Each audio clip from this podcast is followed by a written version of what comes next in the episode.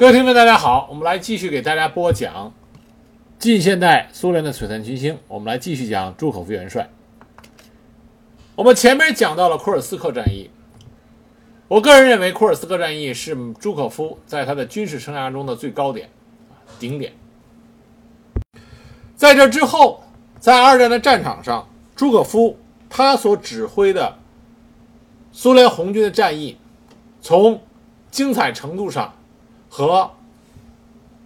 战果上面都不能和库尔斯克相比。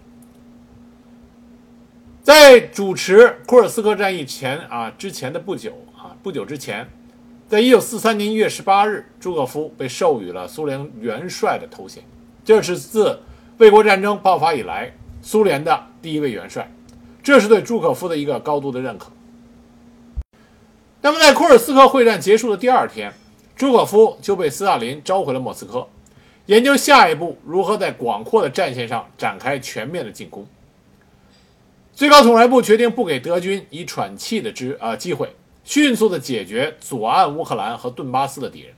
夺取第聂伯河右岸登陆各登陆场。苏军马上就展开了下一轮的攻势，参战部队有六个方面军。九月六日。朱可夫指挥瓦图丁大将的沃罗涅日方面军和科涅夫大将的草原方面军，迅速前出到第聂伯河中游，并夺取了登陆场。瓦图丁的部队在九月二十二日突进到大布克林地域，占领了登陆场，并于十月六日解放了基辅。朱可夫和赫鲁晓夫两个人乘坐着吉敞篷吉普车，进入了基辅，收复了这个苏联在卫国战争初期。上演了巨大悲剧的这个城市，然后乘胜西进，追击逃敌。科涅夫的部队于九月二十三日攻占了波尔塔瓦，九月二十九日解放了克里缅楚格，在第聂河伯河呃第聂伯河的右岸夺取了几个登陆场，而其他几个方面军也是进展顺利。这就是著名的第聂伯河会战。朱可夫在这个会战中，他主要起到的作用是协调各个方面军，因为这个时候，无论是瓦图金还是科涅夫，已经都已经成长啊，成长成了能够独当一面的苏联红军的高级将领。第聂伯河会战重创了德军南方集团军群主力和中央集团军群的一部分，收复了重要地区，并且在第聂伯河和普利比亚季河上面夺取了二十五个登陆场。为下一次的全线进攻创造了条件。十二月中旬，朱可夫被召回到最高统帅部，分析1944年的形势，并且确定作战任务。斯大林给的目标是在新的一年里将德军全部赶出苏联的领土，将战争推到国外。朱可夫下一步的任务是负责协调瓦图金指挥的乌克兰第一方面军和科涅夫指挥的乌克兰第二方面军的行动。朱可夫与瓦图金在一九四三年十二月二十五日实施了日托米尔比尔迪切夫战役。乌克兰第一方面军于十二月三十一日攻占了日托米尔，次年的一月五日解放了比尔啊比尔迪切夫。一月七日，朱可夫来到乌克兰第二方面军。帮助乌克兰第二方面军攻占了基洛夫格勒，然后他又返回到乌克兰第一方面军，着手研究科尔孙舍普琴科夫斯基战役。朱可夫计划呢，是由乌克兰第一、第二方面军共同实施这一战役。在一月二十四日和二十六日，科涅夫和瓦图金的部队先后发起进攻，完成了对科尔孙舍普琴啊舍普琴科夫斯基德军集团的合围。二月十七日实施围歼。歼敌七点三万人，重重创了德军十五师。但在这之后不久，一九四四年二月二十九日，瓦图京在去视察部队的途中，遭到了德军狙击手的袭击，身负重伤，不久牺牲。那么朱可夫在三月一日就暂时担任了乌克兰第一方面军司令员。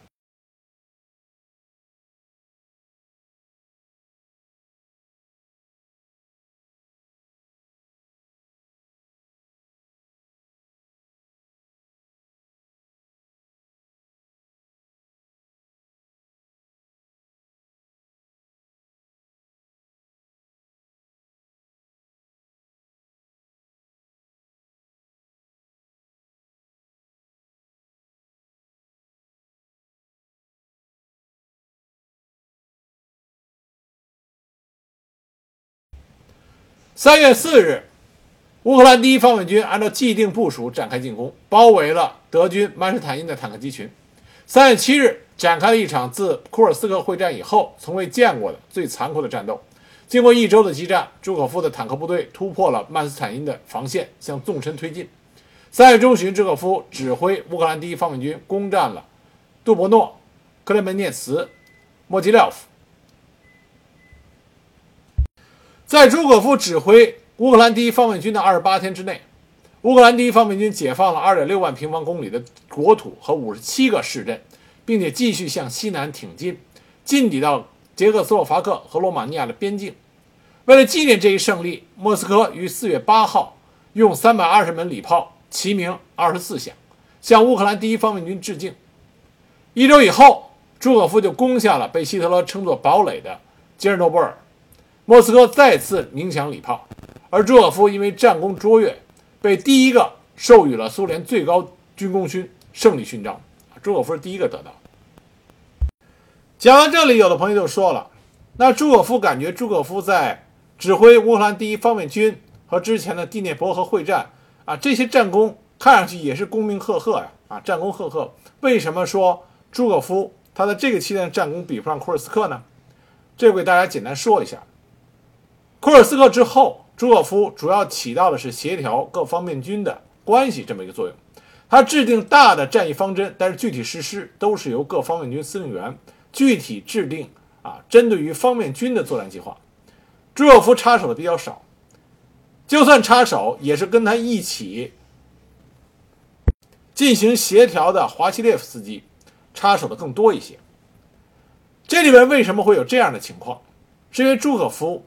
他和在卫国战争中成长起来的这一批苏联的名将，个人关系并没有像华西列夫斯基那么好。可以说，与朱可夫个人关系最好的就是瓦图金，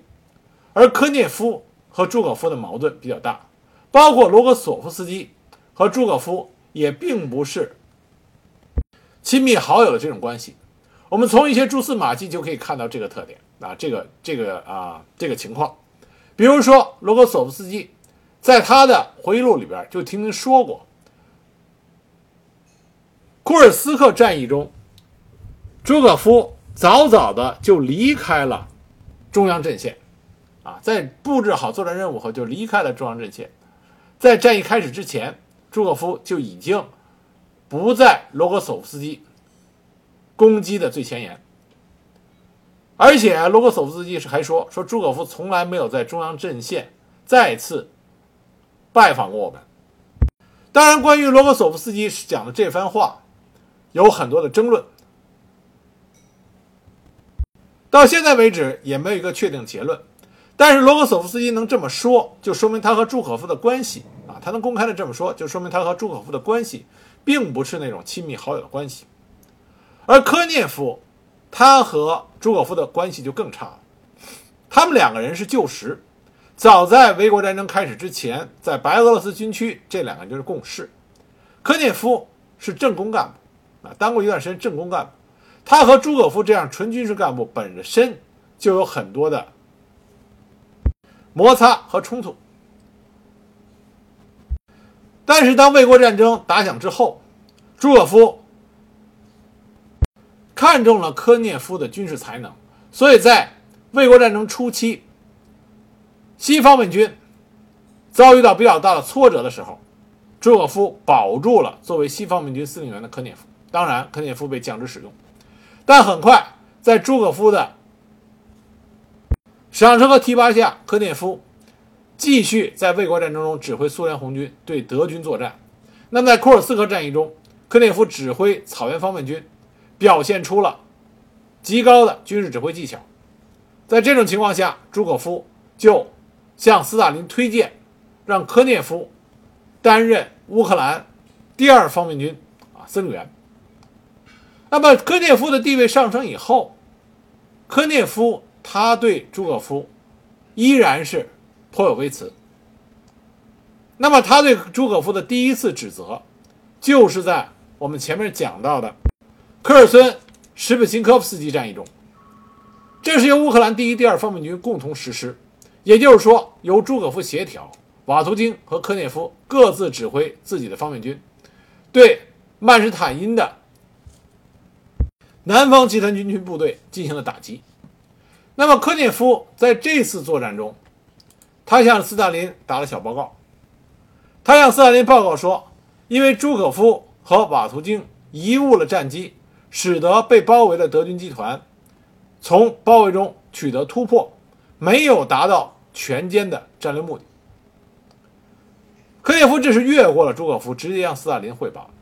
那么斯大林在听信了科涅夫的报告以后，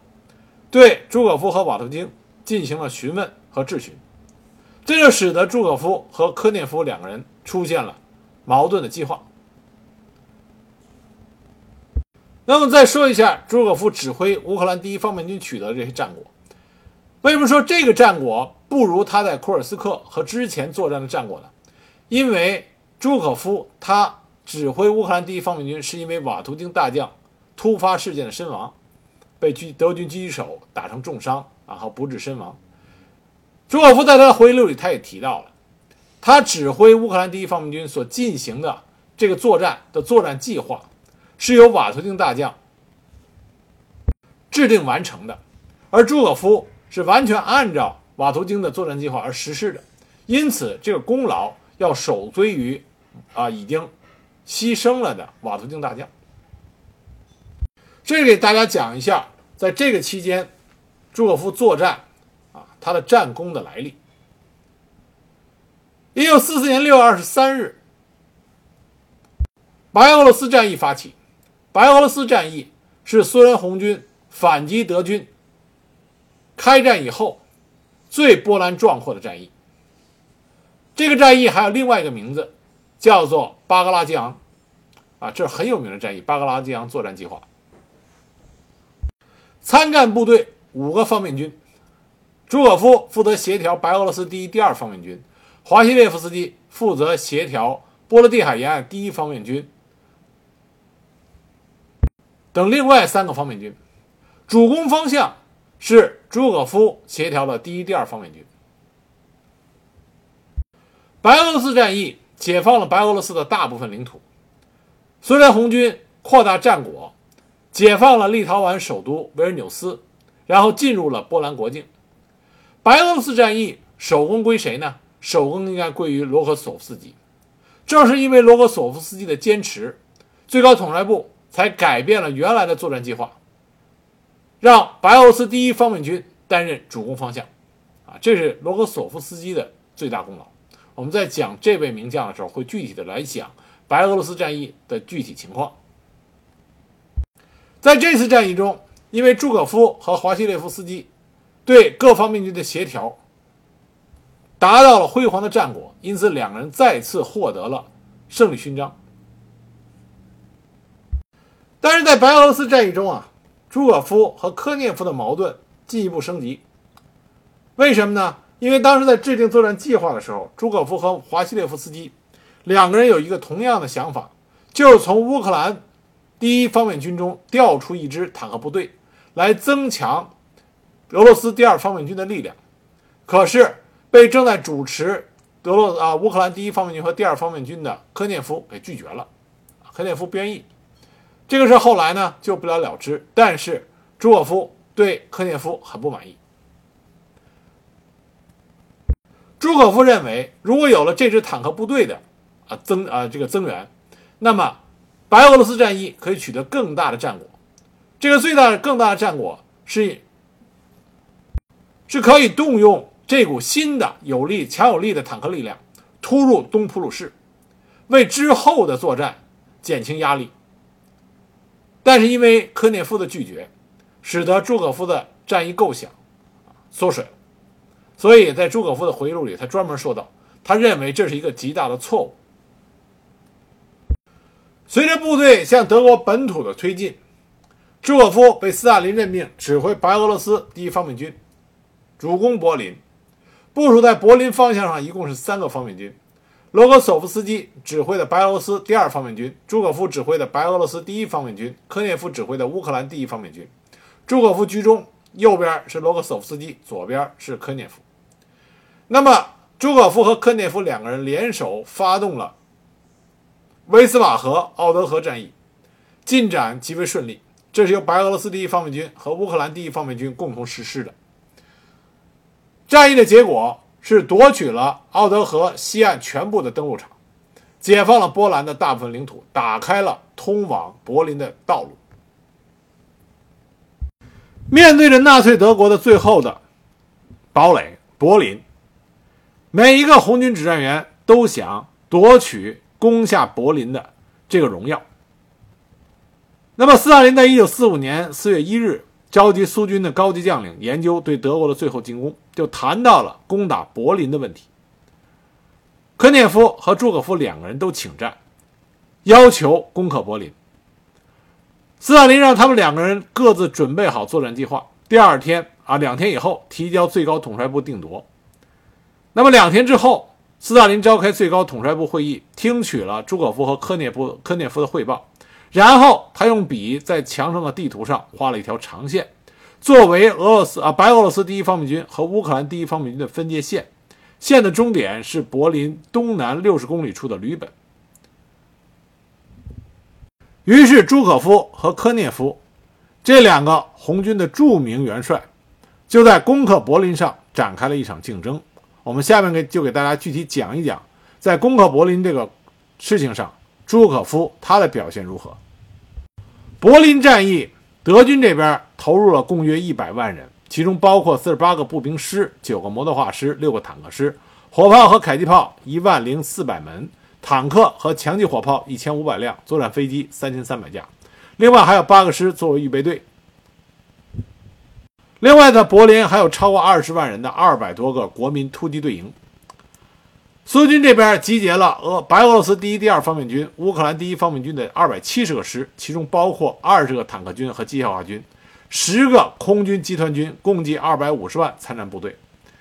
作战飞机七千五百多架，火炮和迫击炮约四点二万门，坦克和自行火炮六千二百五十余辆，这就形成了对德军的绝对优势。但是因为从政治上来讲，斯大林要求苏联红军一定要在美国部队，呃，英美盟军部队之前拿下柏林，所以这种来自于最高统帅部的政治压力，使得朱可夫和科涅夫都比较着急。从这两位元帅当时给部队下的命令，我们就可以看到他们这种着急的情绪。科涅夫是这么说的：“他说必须立即强渡施普雷河，于四月二十日夜至二十一日凌晨从南边冲入柏林。”我们部队应抢先进入柏林，较好的完成伟大的斯大林的命令。朱可夫怎么说的呢？朱可夫说：“最晚不迟于四月二十一日早晨四点，第二近卫坦克集团军部队应不惜一切代价冲进柏林郊区，随后立即向斯大林同志汇报，向媒体公布。”朱可夫所指挥的白俄罗斯第一方面军，以密度高达每公里六百门的大炮和卡秋莎火箭炮万炮齐鸣。他们首先面对的就是泽格夫高地，大量的炮弹倾泻在了这片高地上，同时空军也给了强有力的支援。但是令朱可夫没有想到的是，当苏联红军发起进攻的时候，发现自己正行进在齐腰深的沼泽之中，这是因为德军放水将这里变成了一片沼泽地。而苏军为了震慑德军，打开了一百四十三盏探照灯，结果因为是沼泽地，有水面的反射，反而衬托出了正在进攻中的苏军队形。德军对苏军的炮火覆盖和空军的轰炸早有准备，所以防御工事上的火力基本上没有损失，布置了数百挺的 MG 四十二机枪，所以苏军的第一波攻击的梯队在几分钟之内就。尽数被消灭。尽管苏军的第二和第三梯队踏着成队的尸体继续前进，但是依然倒在了德军的阵地之前。而在此同时，科涅夫和罗赫索夫斯基所指挥的南北两路大军已经按照原计划完成了作战目标。朱可夫指挥的东路大军却没有丝毫的进展。朱可夫有些着急，所以他放弃了原定的作战计划。将作为预备队的第六装甲军投入了战斗，苏军的坦克和步兵再次发起了冲锋，但是德军的八十八毫米高炮平射打坦克，这个时候已经炉火纯青。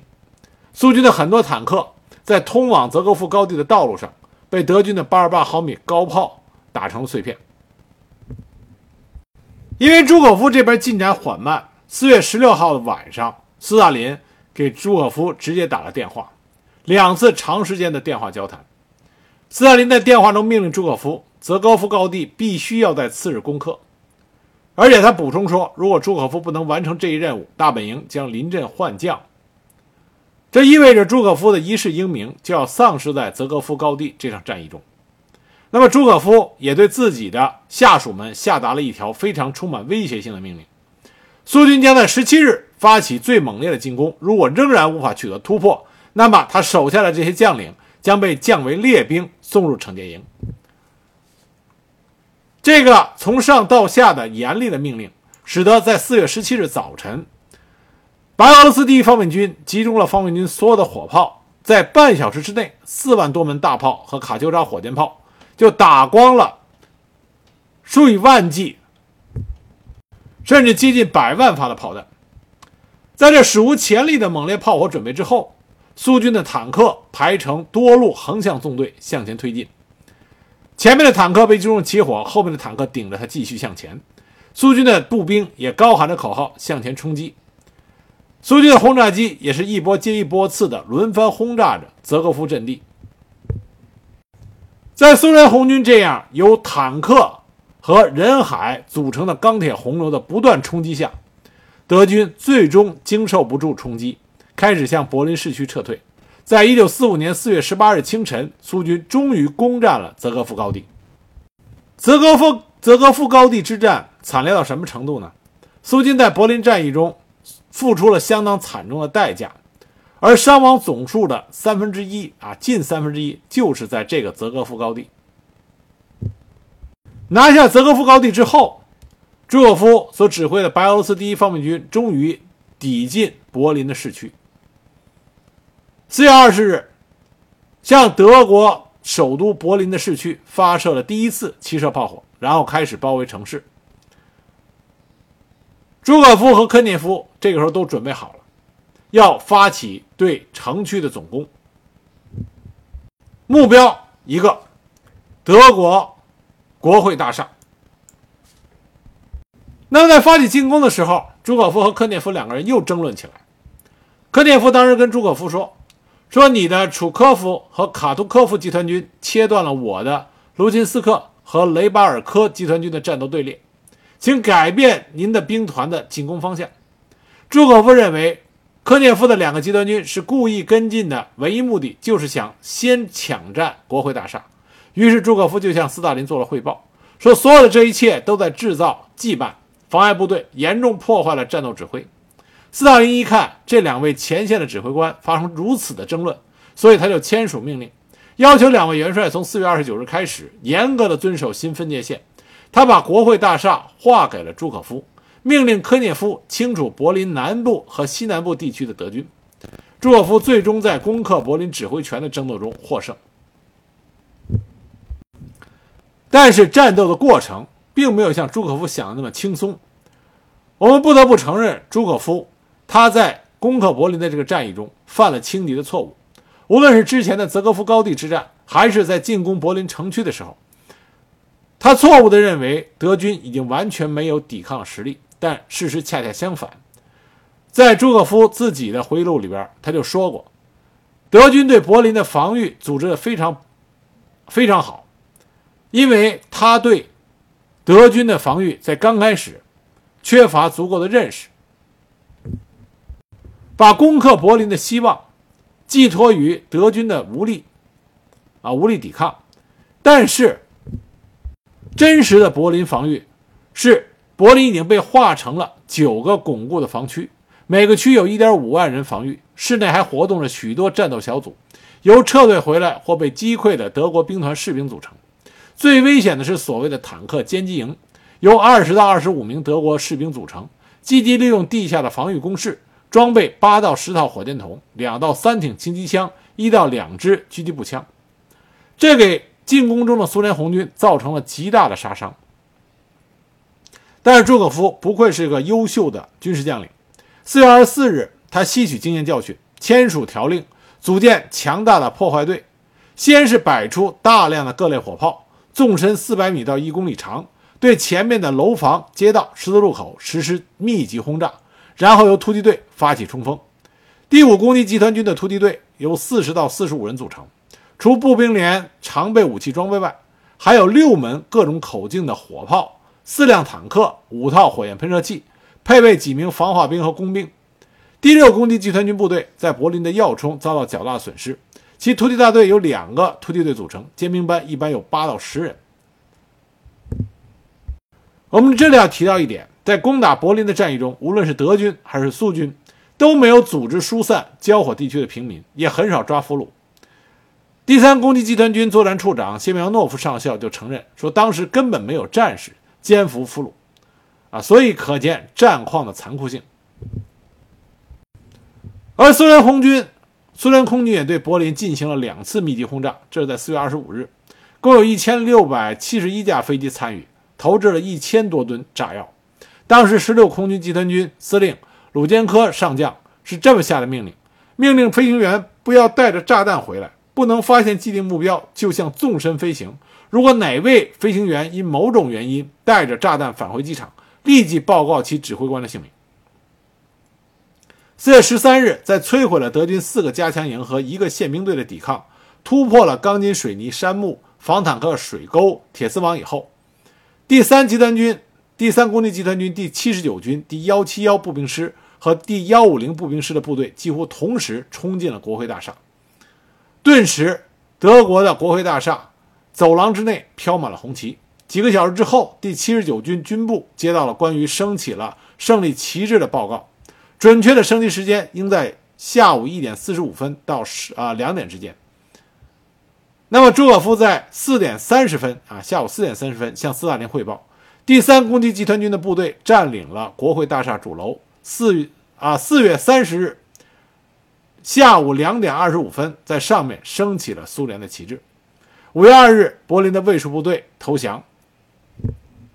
在国会大厦上升起红旗的苏联红军。是乌克兰人别列斯特、格鲁吉亚人康塔里亚和俄罗斯人叶格洛夫。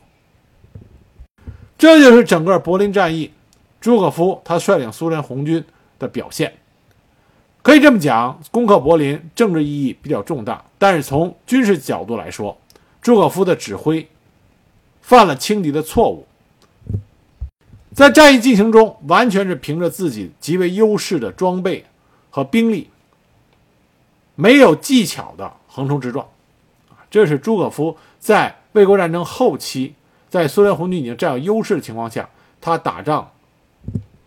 一个被人诟病的一个特点。但不管怎么说，朱可夫攻下了德国的国会大厦，为苏联伟大的卫国战争画上了一个完美的句号。我们在这里停一下，评论一下朱可夫。在整个卫国战争中，他在军事上的表现，朱可夫是苏联红军杰出的统帅，啊，这个定义啊，这个定论是不容置疑的。朱可夫的军事才能、指挥技巧，并不是他成为苏联红军军神的最主要原因。朱可夫能够成为苏联红军第一人，是因为他在苏联红军最艰难的时候。他的那种坚韧不拔的精神，那种永不言败的精神，那种愈战愈强的精神，这才是让他成为苏联红军第一人的啊重要原因。在德军长期之入，节节胜利，苏联红军一个集团军一个集团军的被合围，几十万几十万的被俘虏。如此恶劣的情况下，正是朱可夫在列宁格勒、在莫斯科力挽狂澜，阻挡住了德军进攻的步伐。而在那个时刻，苏联红军在卫国战争后期所涌现出来那批名将，很多人要么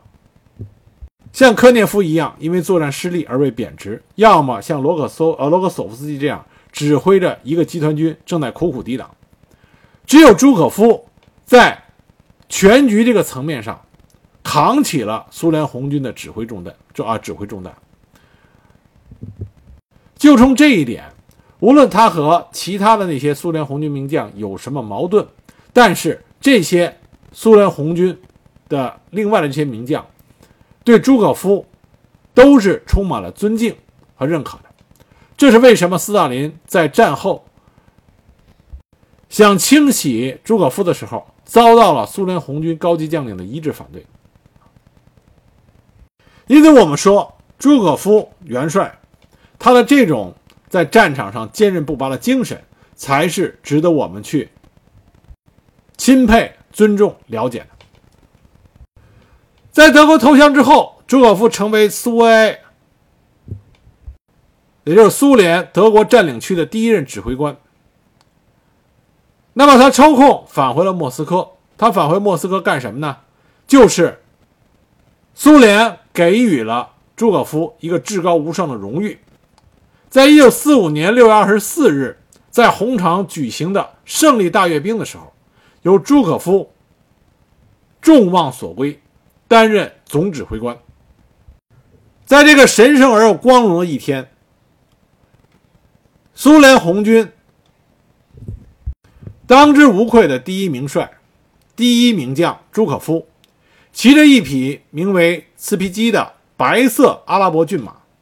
伴着多达一千四百人的乐队演奏的《格林卡的光荣》，从斯帕斯基大门进入广场。克里姆林宫在他的右侧，正前方是圣巴希尔大教堂著名的洋葱形圆顶。等待着的，等待着他的是由若干英雄的苏联红军混成团组成的，代表着赢得了。伟大的卫国战争胜利的苏联武装力量各兵种的一个个方阵，在广场的中央，朱可夫与罗格索夫斯基元帅会合，后者向接受检阅的部队发出了立正的口令，然后陪同朱可夫策马走向每一个混成团，并向他们致敬。治理完毕以后，朱可夫和斯大林一同站在列宁陵墓上方的主席台，发表讲话。庆祝红军对纳粹德国的胜利。讲话过后，朱可夫站在斯大林的身旁，与斯大林一起检阅了部队。雄壮的苏联红军从主席台前一队一队的走过，然后二百面被缴获的纳粹旗帜在鼓声中被堆靠在克里姆林宫的墙边。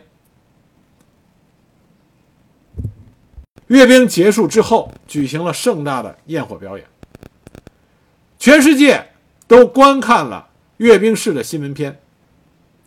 而在全世界人民的心中，都知道了苏联的赫赫名将啊，朱可夫。阅兵刚刚结束，朱可夫就返回到柏林，恢复他在德战区的指挥权。他签署了三项。关于维持德国占领区人民生活的决议，啊，朱可夫还是做了一些好事。那么，包括处理居民粮食问题，维护柏林公共服务部门的正常活动，优先为柏林的儿童提供牛奶等等。他严格的命令下属部队讨呃反对纳粹主义，但要尊重德国人民，希望能够尽力的恢复德国人民的稳定生活。但是，我们也知道。苏联红军在德战区啊，在德国的这个占领区的所作所为，有很多是被后来的德国人民反感，甚至可以说是痛恨的。在担任苏联红军在德国占领区的最高军政领导人期间，朱可夫见到了艾森豪威尔。作为二战中英美盟军的名帅和苏联红军的名帅。这两个优秀的军事将领一见如故，惺惺相惜，建立了非常好的私交的关系。艾森豪威尔曾经授予朱可夫美国最高勋章总司令级的荣誉军团勋章，而朱可夫也回赠艾森豪威尔和蒙哥马利苏联的最高军事勋章——胜利勋章。朱可夫还曾经拜访了位于法兰克福的艾森豪威尔的盟军司令部，受到美军仪仗队的欢迎。在阅兵式结束以后，回到柏林，朱可夫将主要精力投入到波茨坦会议的准备上。一九四五年七月十七日，波茨坦会议开幕。会议期间，朱可夫向斯大林报告了苏战区最重要的任务是安排苏军回国、遣送苏联公民回国等情况。会议期间，斯大林和朱可夫还确定了艾森豪威尔访问莫斯科的日期。八月十二日，艾森豪威尔作为朱可夫的客人，由朱可夫陪同从柏林来到莫斯科。那么，艾森豪威尔也邀请朱可夫访问美国。朱可夫先开始表示同意，但最终未能成行。这朱可夫没有能够成行的原因众说纷纭。官方的理由是说朱可夫病了，但艾森豪威尔曾经写过，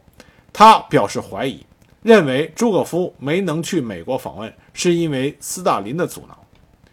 一九四五年八月，朱可夫获得第二枚胜利勋章，嘉奖他指挥部队。卓越的成绩、杰出的战役组织能力，以及在实施战役过程中所表现出来的执着精神。但在所有的这些荣誉和光环笼罩在朱可夫身上的时候，厄运也向他一步一步的走来。关于二战之后斯大林为什么要清洗朱可夫，这个众说纷纭。有很多争论，但因为谁也不是斯大林肚子里的蛔虫，啊，准确的结论啊，并没有啊大家统一的意见。但是根据二战以后苏联当时苏共政权的情况，我们可以用一些客观的分析来大略的知道斯大林的目的。斯大林对自己的手中的权力一直是很看重的，因为他是一个铁腕型的专制人物。那么二战结束的时候，苏联的国内，也就是说苏共的内部，产生了一个可以和斯大林相抗衡的集团。这个集团不是一个人，也不是一个单独的领导人领导的集团，而是一个群体。这个群体就是苏联红军的这批军事将领。这批军事将领在卫国战争中立下了赫赫军功。在军队和苏联的广大人民群众的心里边，赢得了极高的威望。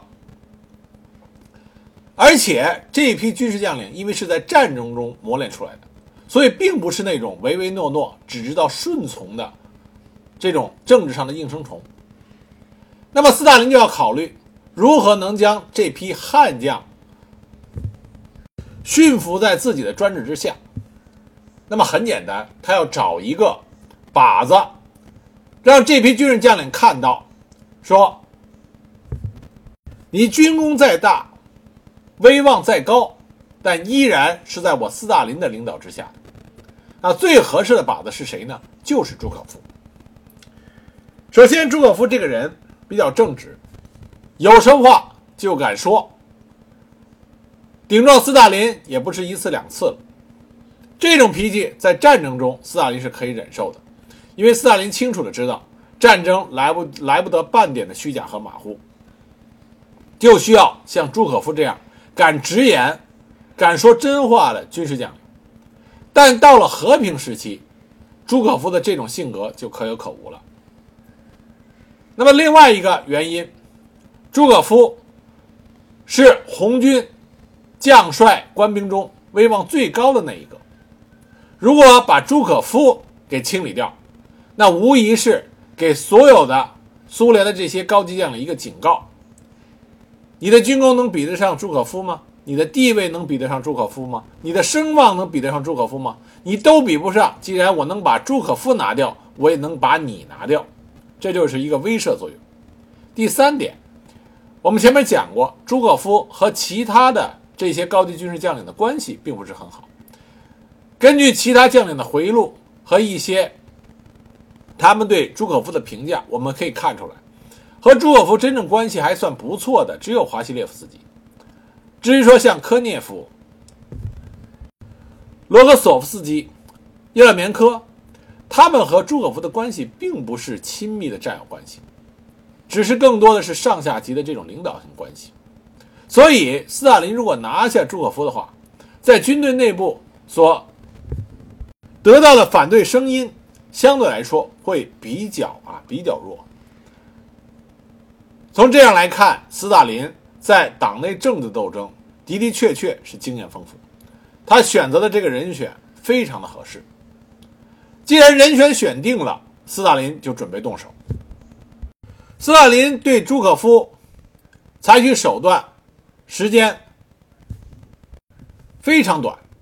就在朱可夫检阅了红军部队之后不久，在一九四六年三月。斯大林使用他惯常的手法，就先把朱可夫从德战区苏联军队最高指挥官这个位置上直接升官，升成了苏联所有地面部队的总司令。在这之后三个月的时间不到，斯大林就解除了朱可夫的职务，将他贬为奥德萨军区司令，由苏联红军第一人变成一个地方军区司令，这是一个很大的啊贬值。啊，这里补充一下，斯大林对朱可夫下手还有一个原因，就是朱可夫在英美盟军那边威望极高，他和艾森豪威尔的关系非常好，这让斯大林极为的警惕啊，这是另外一个补充的重要原因。那么斯大林贬斥了朱可夫，那朱可夫的反应是什么呢？朱可夫和很多杰出的军事将领一样，在政治方面，他的直觉和敏感度非常低。虽然他被贬到了奥德萨任地方军区司令，但是他仍然不认为斯大林放弃了他。他曾经对他的好朋友苏联作家西莫诺夫说过：“说当时他下定决心一定要保持自我。他知道他的那些对手们等着他认输，以为他在军区司令的位置上一天也待不下去。但是朱可夫他不愿意让这种事情发生。”他仍然像他在卫国战争中表现出来的那种坚韧不拔的精神一样，在坚持着。而且朱可夫并不认为斯大林是打倒他的幕后指使者，他坚持的说，他和斯大林的关系很好，他将他所遭到的这种不公平的待遇归咎于贝利亚，啊，他认为是贝利亚这个秘密警察头子的小人在对付他。可是真实的情况是，贝利亚正是在斯大林的指示下开始搜罗对朱可夫不利的证据。朱可夫的别墅被安装了窃听器，他和亲密朋友在别墅里的胜利庆祝胜利的宴会的过程被记录了下记录了下来。终于，他的下属的骑兵司令克留科夫将军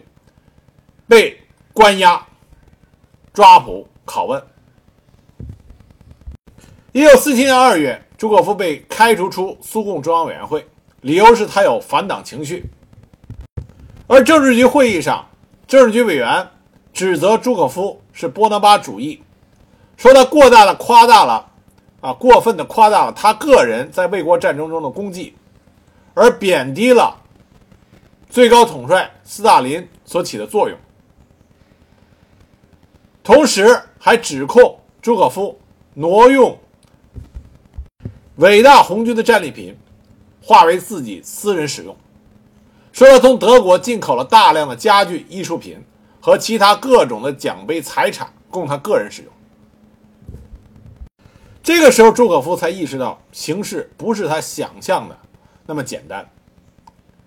朱可夫当时就面见了斯大林，希望斯大林能给他机会，让他为自己辩白。但是斯大林没有给予理会。一九四七年六月，朱可夫受到严厉的批评，理由是，他那个被捕的属下克雷科夫将军的夫人，著名的歌唱家鲁斯纳洛娃，在一九四五年八月访问柏林的时候，朱可夫给他颁发了军功章。那个期间，朱可夫自己后来回忆说，他成天提心吊胆，害怕被逮捕，他自己还准备了一只袋子，把他的内衣放在里面。朱可夫关于肃反大清洗的所有恐怖的回忆，都回到了他脑海里。但是斯大林并没有想放过朱可夫，对朱可夫在驻德期间非法获取战利品的调查全面开始。根据苏共一个专门委员会的报告说，朱可夫个人囤积了大量的战利品，其中包括七十件黄金珠宝、七百四十件银器、五十幅小地毯、六十幅画、三千七百米的丝绸，甚至还有三百五十件的皮草。这个时候，他年轻时当过毛皮匠的履历也被拿出来说，说他有行家的眼光，选的皮草都是高啊高价。那朱可夫是不是真的拿到了这些东西？根据他女儿的回忆，朱可夫没有拿到这么拿到这些，但是他个人可能是从德国拿了一些的战利品。但是在官方的记录里，朱可夫承认了这些，并且还发出了申辩，说这些要么是礼物，要么是自己的钱买的。但不管怎么说，罪名坐实了，下面就是如何处置朱可夫。在政治局会议上，关于如何处置朱可夫。几乎所有的高级军事领导人都表示支持朱可夫，这是一个非常令斯大林恼火的局面，因为这恰恰证明斯大林拿掉朱可夫，他的忧虑是正确的。也就是说，卫国战争中所诞生的这批高级军事领导人，已经拥有了反抗他这个最高统帅的胆量。那既然这样，拿掉朱可夫是一定要做的。但是斯大林也考虑到，不能过分的伤害到这些高级军事领导人的感情。在这种情况下，朱可夫被撤了职，从苏共中央的候选人中删除。一九四八年一月二十日，中共中央政治局啊啊，苏共中央政治局啊，苏共中央政治局还通过了关于苏联元帅朱可夫同志的决议。那么在这决议里就指出，朱可夫滥用职权，走上了掠掠夺之路。说朱可夫发泄了无限的金钱的掠夺欲望，利用他的下属取悦他，犯下了明显的罪行，并且在解释中他是不真诚的，以各种可能的方式试图掩盖。其反党行为，这是事实，所以给朱可夫极为严厉的一个指责。最终的处罚是在一九四八年一月做出来的，朱可夫被降为乌拉尔军区司令啊，比奥德萨军区又下降了一个级别。他这个人就好像没有存在过一样，书面的卫国战争史不再有他的描写。一九四五年胜利阅兵的绘画中也去掉了朱可夫。斯大林格勒战役的宣传画也没有朱可夫的身影。被贬斥的朱可夫到了乌拉尔军区，他仍然以一个模范军人来要求自己。虽然被贬职，但这并没有使得他的工作有任何的逊色。反过来，他在乌拉尔军区仍然做着非常出色的工作。那么，随着朱可夫远离了权力中心。他渐渐就淡出了斯大林觉得有威胁的对象的这个行列。那么他的坚韧不拔得到了回报。在一九四九年十月，朱可夫的复出就开始出现了一些前兆。一九四九年十月的《真理报》刊登了铁木辛格元帅的补告，那么朱可夫也在签名者之列。一九五零年，朱可夫和其他高级军官一起再次当选为苏联最高苏维埃代表。一九五二年，在官方的苏联大百科全书第二版中出现了朱可夫的词条，虽然不长，但是内容是正面。一九五二年十月，朱可夫作为代表出席了苏共十九大，并恢复了中央委员会候补委员的资格。斯大林开始渐渐的。又再一次启用朱可夫。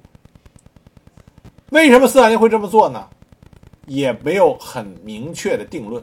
有一种说法是因为华西列夫斯基啊，华西列夫斯基和朱可夫的关系很好，两个人还是亲家。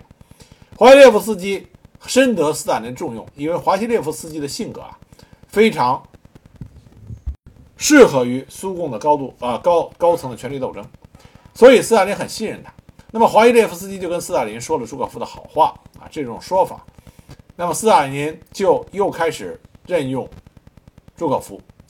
据说在斯大林去世之前，他还急召朱可夫来见面，可是见面的时候，斯大林已经去世了。一九五三年三月，斯大林去世，在他的国葬仪式上，朱可夫是非常引人注目的一员。那么，在斯大林去世之后，非常有意思的是，是贝利亚要求让朱可夫担任苏联第一国防部副部长。按照赫鲁晓夫的说法，是因为他的坚持，朱可夫才从乌拉尔返回并任命了副部长一职。赫鲁晓夫和贝利亚都看中了朱可夫的威望和在军中的权威，都想拉拢朱可夫站在自己一方。我们在之前讲贝利亚的时候就提出过、提到过，贝利亚和赫鲁晓夫在斯大林去世之后，两个人实际上在对苏共包括苏联今后的走向有很多的共同点，但是贝利亚和赫鲁晓夫，他两个人之间是你死我活的。他们都看中了朱可夫，但是朱可夫这个人极为正直，他非常的厌恶贝利亚，他从心里看不上贝利亚，认为很多他所极为反感的肃反清洗，包括对他的迫害，都来自于贝利亚。因此，当赫鲁晓夫和布尔加宁准备消灭贝利亚的时候，朱可夫被授予了一个任务，就是由他去逮捕。啊！宣布并逮捕贝利亚。由于在清除贝利亚的过程中，朱可夫坚定地站在了赫鲁晓夫这一边，所以赫鲁晓夫就坚决地任命朱可夫成为苏联当时的国防部长。在朱可夫成为国防部长之后不久，在一九五五年七月，他就参加了在日内瓦举行的英法苏啊美苏大国峰会，这是战后的首次峰会。在这里，他遇到了跟他有非常好私人关系的艾森豪威尔。这个时候，艾森豪威尔已经是美国总统，两个人进行了会谈。在这之前，啊，在他担任国防副部长期间，还有一个重要的事情，就是朱可夫在苏联红军准备并指挥了苏联历史上第一次使用核武器的联合武器演习。但是因为对这种新型的现代化核武器战争经验过于薄弱，因此在这次演习中，大量的参与者后来都遭受了放射线的影响。有些人把这个就归咎于朱可夫的指挥和领导，但可这个呢，也是朱可夫无法避免的，因为在他之前，对于核武器的使用经验啊过于贫乏，全世界都如此。朱可夫在日内瓦见到艾森豪威尔，两个人会谈甚欢。在这期间，艾森豪威尔提出了开放天空的政策，该政策允许一方在另一方领土上进行视察飞行，以便及时发现可能的军事威胁，这样能够减轻盟国盟军，也就是英美和苏联之间的这种军事上的紧张关系。朱可夫在这件事情上又一次表现出他在。政治上的这种不敏感性，在没有征得赫鲁晓夫和苏联其他代表团成员的看法的时候，朱可夫就支持了艾森豪威尔的建议，而赫鲁晓夫和苏联其他的代表团成员恰恰与他的意见相反。所以当时美国驻莫斯科大使在他的回忆录里就写过，说朱可夫的性格与狡猾的布尔什维克领导人非常不同，他表现出了宽容，甚至是对美国的尊重。我毫不怀疑他对艾森豪威尔将军的同情是真诚的，而不是出于任何目的的刻画。朱可夫这个人的性格呀，其实非常的简单，并且直率。我们从另外一件事情就可以看出来，当他被恢复了国防部长的位置的时候啊，他任命的副部长恰恰是他的一直的对手和对头科涅夫，这说明朱可夫抛却两个人之间的个人恩怨。他认为科涅夫是有能力执掌国防部副部长，作为他的副手的，对苏联红军的发展是极为有利的。一九五六年十一月，当匈牙利爆发反共的起义的时候，朱可夫和科涅夫一起领导苏联红军进行了镇压。在西方学者的普遍研究中，研究中都认为朱可夫在镇压匈牙利起义中起到了比较大的负面作用。正是因为他在匈牙利反共起义镇压中起的作用，在一九五六年十二月一日，朱可夫第四次获得了苏联英雄称号。四次获得苏联英雄称号，在苏联的历史上只有两个人，一个是朱可夫，一个是勃列日涅夫。当然，勃列日涅夫那个是象征性的，朱可夫这才是实打实的。因为朱可夫和赫鲁晓夫站在了一条战线上，在赫鲁晓夫的支持下，朱可夫的名誉在苏联得到了全面的恢复。一九五六年十二月二日，在朱可夫六十岁大寿的时候，苏联各大媒体报纸刊登了他的大幅照片，并且给予朱可夫高度的赞扬，还授予了朱可夫各类的勋章。那么，朱可夫认为他和赫鲁晓夫的这种联盟的同盟的地位是极度稳固的。他全心全意的在帮助赫鲁晓夫巩固他在苏共和苏联的领导地位。一九五七年，我们之前在讲到莫洛托夫的时候提到过，赫鲁晓夫的地位受到威胁。当时，莫洛托夫和马林科夫等苏共元老趁着赫鲁晓夫到芬兰访问的机会，密谋将赫鲁晓夫赶下台。为了能使这次政变成功，马林科夫、莫洛托夫等人。拉拢了苏联最高权力机构主席团成员，当时主席团成员有十一人，仅有四人支持赫鲁晓夫。赫鲁晓夫在刚下飞机以后就被通知参加主席团会议。当他进入会场以后，立即就遭到了主席团成员的围攻。当时马林科夫提议罢免赫鲁晓夫的职务，那么赫鲁晓夫大怒，说：“你们无权罢免我，只有中央委员会才有权罢免我，因为这个会议不是全体中央委员会的会议。”那么赫鲁晓夫当时因为势单力孤，被莫洛托夫、马林科夫等人逼迫着做了几天的检讨。正是朱可夫挽救了他。朱可夫率领着全体中央委员会的委员赶到莫斯科。朱可夫利用他的威望，告诉中央委员会的全体委员，如果他们选择莫洛托夫和马林科夫，就要回到斯大林大肃反、大清洗。那个恐怖的回忆，因为朱可夫的声望和他的威信，中央委员会全体成员选择支持赫鲁晓夫，这样才使得赫鲁晓夫反败为胜，将马林科夫、莫洛托夫等人清除出了苏联的最高领导层。所以说，朱可夫对赫鲁晓夫来说，堪称是救命之恩。朱可夫认为他和赫鲁晓夫的联盟牢不可破，双方有着亲密的朋友一般的关系。但可惜，在苏共的高层权力斗争面前，朱可夫变得极其的啊被显示出极其的幼稚。他在军队和民间高高的影响力、巨大影响力，使赫鲁晓夫感到深深的害怕。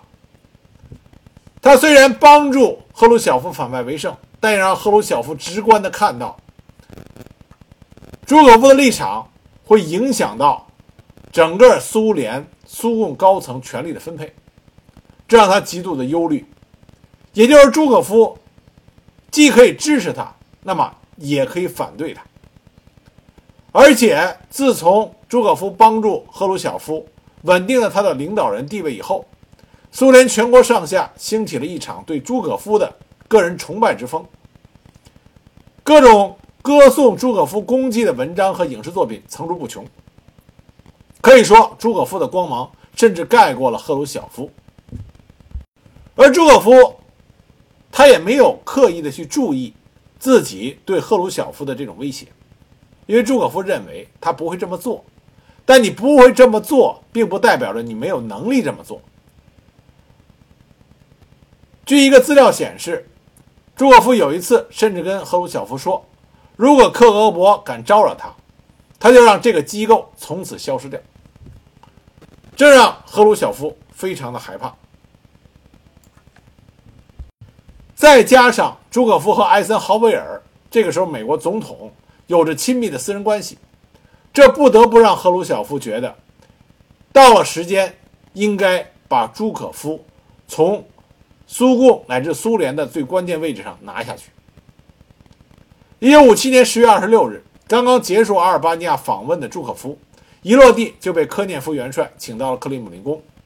在听过朱可夫出访东欧的简要报告以后，赫鲁晓夫说。现在该我们来谈谈你的问题，朱可夫同志。朱可夫完全被问懵了，在他毫不知情并且毫无防备的情况下，一场针对他的提前策划好了阴谋开展，啊，就立刻就发动起来。二十四小时之内，朱可夫先是被解除了国防部长的职务，紧接着被开除出中央主席团和中央委员会。他被扣上了对国家有危险的人物、波拿巴主义者、阴谋家、野心家。这仿佛就是二战结束的时候，斯大林对他进行清洗的又一次重演。在朱可夫被打倒之后，科涅夫曾经在《真理报》上刊登了苏联军队和海军力量在于党的领导，在于与人民不可分割的联系。在这篇文章中，科涅夫对朱可夫落井下石，他认为朱可夫在身居高位的军事生涯中有着相当大的缺点、错误，并负有自吹的责任。并且对卫国战争初期苏联武装部队准备不足，把这件事情扣到了朱可夫的啊头上。而且科涅夫认为朱可夫虚报了在指挥军事行动中的功绩。但是科涅夫的文章没有得到任何苏联红军高级军事指挥官的应和。但这种大起大落的打击对于朱可夫来说，还是。令他非常的迷惑不解。当时朱可夫身处困境，他回到离莫斯科不远的家乡，服了些安眠药，睡了几个小时，醒来以后吃点东啊吃点东西，再服安眠药，再睡过去，这样持续了十五天。在考虑了一切的得失荣辱和自己走过的人生道路之后，朱可夫做了最明智的决定，他去钓鱼了，他向党中央。苏共党中央提出要去疗养，从此就退出了政治舞台。一九五八年三月，朱可夫正式退休。那么，朱可夫退休之后，赫鲁晓夫又像斯大林一样，将朱可夫的痕迹从书本中、从读物中都抹去了。朱可夫再也没有机会东山再起。他就悠哉地过着隐居的生活，但是他的内心还是充满着苦闷。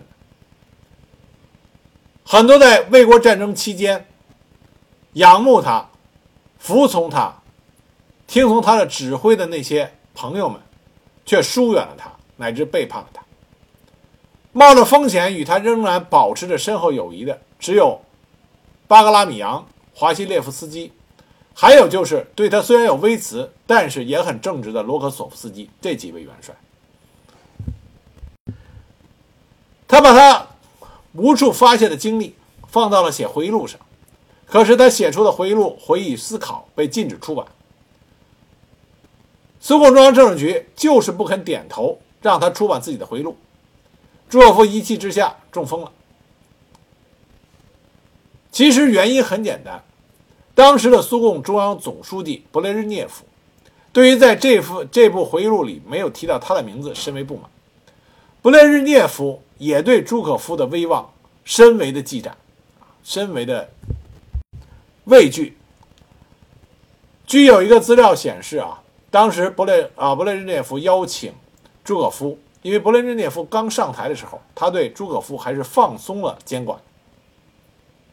虽然朱可夫的监听。到他死都没有中断，但是勃列日涅夫在刚开始对朱可夫还是放松监管。但是有一次，当勃列日涅夫邀请朱可夫去参加一个重要的宴会的时候，当朱可夫出现在会场，所有的与会者一起站起来欢呼“朱可夫，朱可夫，朱可夫”。这种场景震撼到了勃列日涅夫，所以他不敢。再让朱可夫有机会威胁到他的领导地位。那么在回忆录这件事情上，最终朱可夫不得不妥协，在书中加了一段关于勃列日涅夫的文字。一九七零年左右，朱可夫当选了莫斯科州苏共代表大会的代表。可是，在会议召开的前一天，勃列日涅夫告诉朱可夫的妻子，建议朱可夫不要参出席会议，怕他的身体吃不消。实际上，就是变相的拒绝朱可夫出现在公众的这种群众场合。那么，这对朱可夫的打击很大。朱可夫在隐居期间，他认识了一个比他小三十岁的叫加琳娜的啊。苏联女性，那么并与之结成了夫妇。在朱可夫六十岁那年，他和加琳娜的女儿诞生了。那么朱可夫的死和他深爱的妻子加琳娜有很大关系，因为在一九七三年底，加琳娜虽然比朱可夫小了三十岁，但是因为乳腺癌病逝了，这对朱可夫的打击是很大的。在他的爱妻死后不到八个月，朱可夫的病情就恶化了。本来他就有心肌梗。那么，因为过度悲伤，他的心肌梗复发，随后是心脏跳停，出现了医学上的临床死亡。因为抢救无效，在一九七四年六月十八日，一代名将朱可夫赫然长逝，享年七十八岁。虽然朱可夫被葬于红场的克里姆林宫墙下，但是对他的平反，彻底的平反，一直等到了。一九九五年五月，俄罗斯人民纪念世界反法西斯战争胜利五十周年的时候，才彻底平反。也就是说，继勃列日涅夫之后执政的安德罗波夫、切尔年科、戈尔巴乔夫，他们都没有给朱可夫平反。最后给他平反的是俄罗斯总统叶利钦。在庆历啊，在庆祝反法西斯战争胜利五十周年之际，也就是庆祝。伟大的卫国战争胜利之际，朱可夫的名字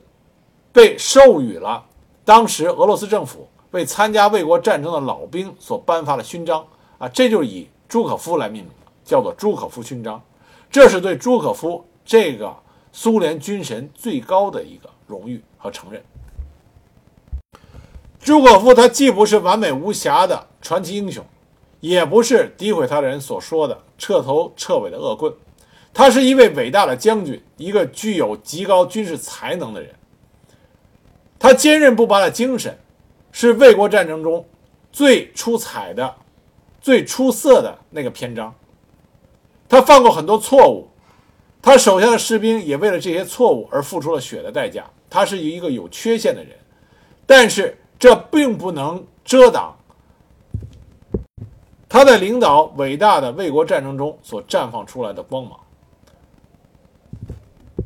所以，希望有兴趣的听啊听众朋友可以根据我的讲解来进一步去挖掘、去客观的认识这位赫赫有名的苏联军神